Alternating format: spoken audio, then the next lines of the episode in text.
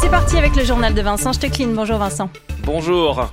Le premier tour de l'élection du gouvernement Jura a débouché hier sur un balotage général. Le Parlement, lui, est un peu moins à droite et devient un peu plus vert. L'analyse des premiers résultats avec Gaël Klein, notre correspondant dans le canton du Jura. Le monde économique suisse accueille avec une certaine satisfaction les nouvelles mesures imposées hier par le Conseil fédéral pour lutter contre l'épidémie, notamment parce que la ligne rouge du port du masque en entreprise n'a pas été franchie. Satisfaction du monde économique, mais au sein du monde politique, la décision de réglementer pour la première fois les réunions dans la sphère privée ne fait pas l'unanimité. L'UDC, Michael Buffa, trouve que cette mesure va trop loin. Le premier tour des élections cantonales jurassiennes a déjà livré ses premiers résultats ce dimanche, même s'ils sont incomplets. Le dépouillement des bulletins n'est pas encore terminé pour le législatif et il faudra un second tour pour savoir si le PDC réussit son pari, celui de reprendre rapidement son deuxième siège historique. Le gouvernement sortant s'en sort bien, à une exception près. Le Parlement jurassien, lui, est un peu moins à droite et devient un peu plus vert. L'analyse de Gaël Klein. Le PDC a démontré qu'il ne fallait pas l'enterrer trop vite malgré son échec cuisant du printemps. Les démocrates chrétiens réussissent à placer leur candidat premier cinquième. Reste maintenant à confirmer le 8 novembre lors du second tour. Il faudra pour cela que leurs militants et autres soutiens jouent la gagne au moins comme les socialistes qui réussissent un joli doublé aux deuxième et troisième places. Preuve sans doute que le siège gagné au printemps ne relevait pas du hasard, même si le PS a assurément profité hier de l'appel à voter lancé par ses alliés naturels pour un gouvernement de gauche dès le premier tour. Si le PLR a rassemblé en se plaçant quatrième, le PCSI qui pointe au sixième rang va devoir tenter de réunir un maximum d'appui s'il veut rester à l'exécutif en repassant devant le deuxième candidat du PDC.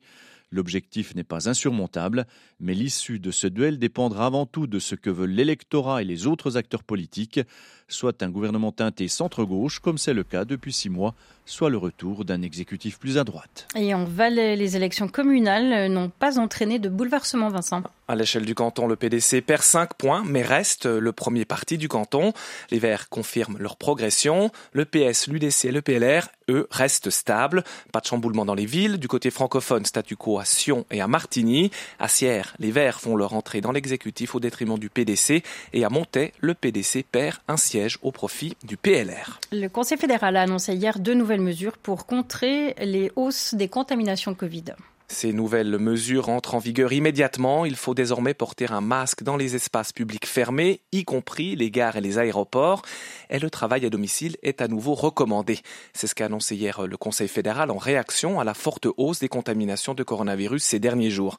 Guillaume Meyer, ces nouvelles restrictions sont accueillies avec bienveillance par le monde économique. Le directeur de l'Union suisse des arrêts métiers, Hans-Ulrich Bigler, craignait ces nouvelles restrictions et critiquait le gouvernement avant même les annonces fédérales.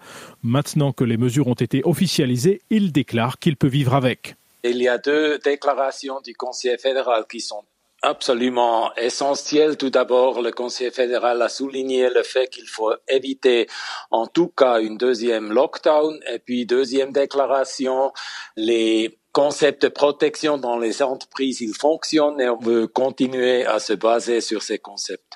Le masque obligatoire dans les espaces fermés, mais pas dans les entreprises, le télétravail recommandé, mais pas imposé, voilà des mesures pragmatiques, respectueuses de la diversité du tissu économique du pays, selon Marco Tadei, membre de la direction de l'Union patronale suisse.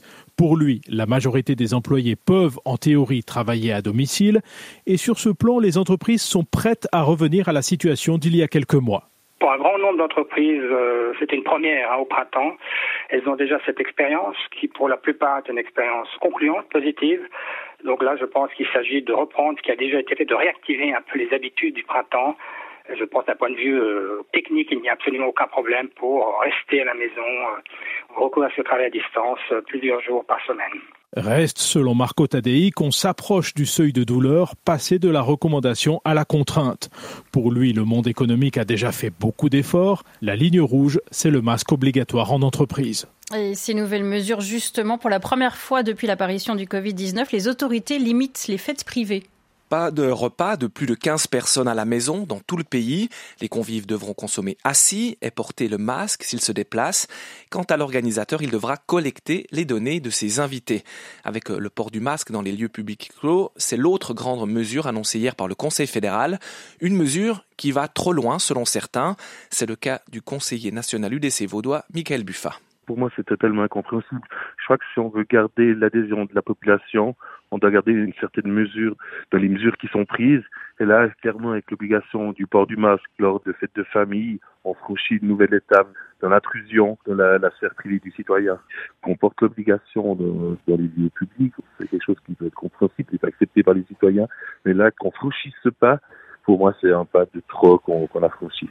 Des propos recueillis par Sylvie Belzer. L'ancien conseiller socialiste neuchâtelois René Felbert est décédé dans la nuit de samedi à dimanche. Il avait 87 ans, instituteur de métier, il débute sa carrière politique en 1960 et c'est dans les années 80 que René Felbert prend son envol, président du groupe socialiste, membre du Conseil d'État dans son canton et finalement en 1987 son élection au Conseil fédéral, il y restera six ans.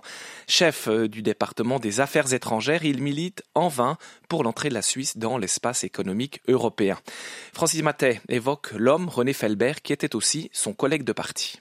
Oh, c'est un homme discret et je dirais assez solitaire. Donc des anecdotes, euh, j'en ai pas beaucoup, si ce n'est peut-être que lorsqu'il a décidé d'arrêter la mairie du Locle, j'étais à l'époque, moi, euh, président de commune à la Chaux-de-Fonds, et on, s'est rencontrés pour savoir euh, qui irait au Conseil d'État et il n'était pas très enthousiaste, je dois dire.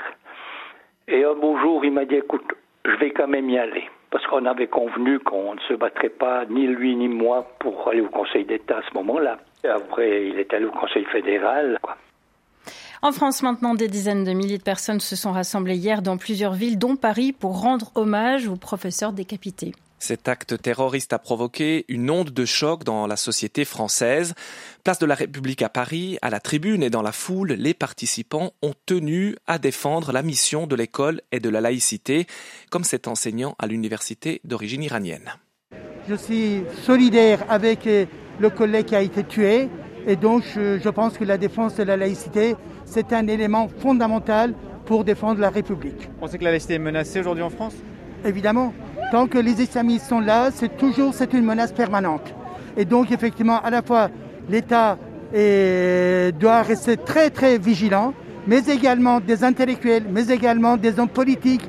Quand il y a effectivement du recul, il avance. Et que par conséquent, ce mal qui existe dans notre société, il va se développer malheureusement. Et que par conséquent, cela rend nécessaire un combat permanent à la fois au niveau de l'éducation des enfants, mais également au niveau donc politique pour pouvoir effectivement faire face à ce phénomène-là et l'isoler davantage des propos recueillis par Alexandre Abbé. De nouvelles manifestations aussi en Biélorussie hier contre le président Alexandre Loukachenko. Des milliers de personnes sont descendues dans la rue à Minsk malgré la menace de tir à balles réelles de la police. Des centaines de personnes ont été interpellées. Cette manifestation est la première mobilisation depuis l'ultimatum fixé au président par la figure de proue de l'opposition, Svetlana Tiranovskaya, réfugiée en Lituanie. Elle a donné à Alexandre Loukachenko jusqu'au 25 octobre pour se retirer, sans quoi elle appellera le pays à descendre dans la rue et à une grève générale. En football, le FC Sion et Lausanne se sont séparés hier sur un score nul et vierge à l'occasion de la quatrième journée de Super League. Oui, un résultat qui ne fait pas les affaires des Valaisans qui sont toujours à la recherche de leur première victoire de la saison. Le FC Sion a même joué plus de 30 minutes avec un homme de plus sur la pelouse suite à l'expulsion de Kukurzovic, sans réussir à trouver l'ouverture pour le plus grand regret du milieu de terrain sédunois Moussa Arras.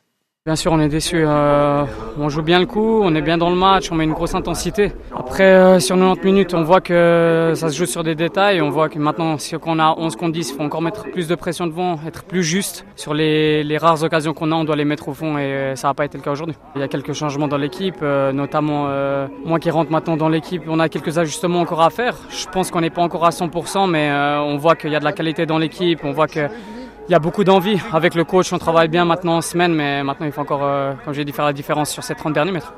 Des propos recueillis par Bernardin Alemann. Dans l'autre rencontre disputée hier, Lucerne-Saint-Gall ont partagé l'enjeu 2 à 2. Au classement, Saint-Gall est en tête, Lausanne 2e, Servette 6e et Sion 7e. Et c'était votre journal, Vincent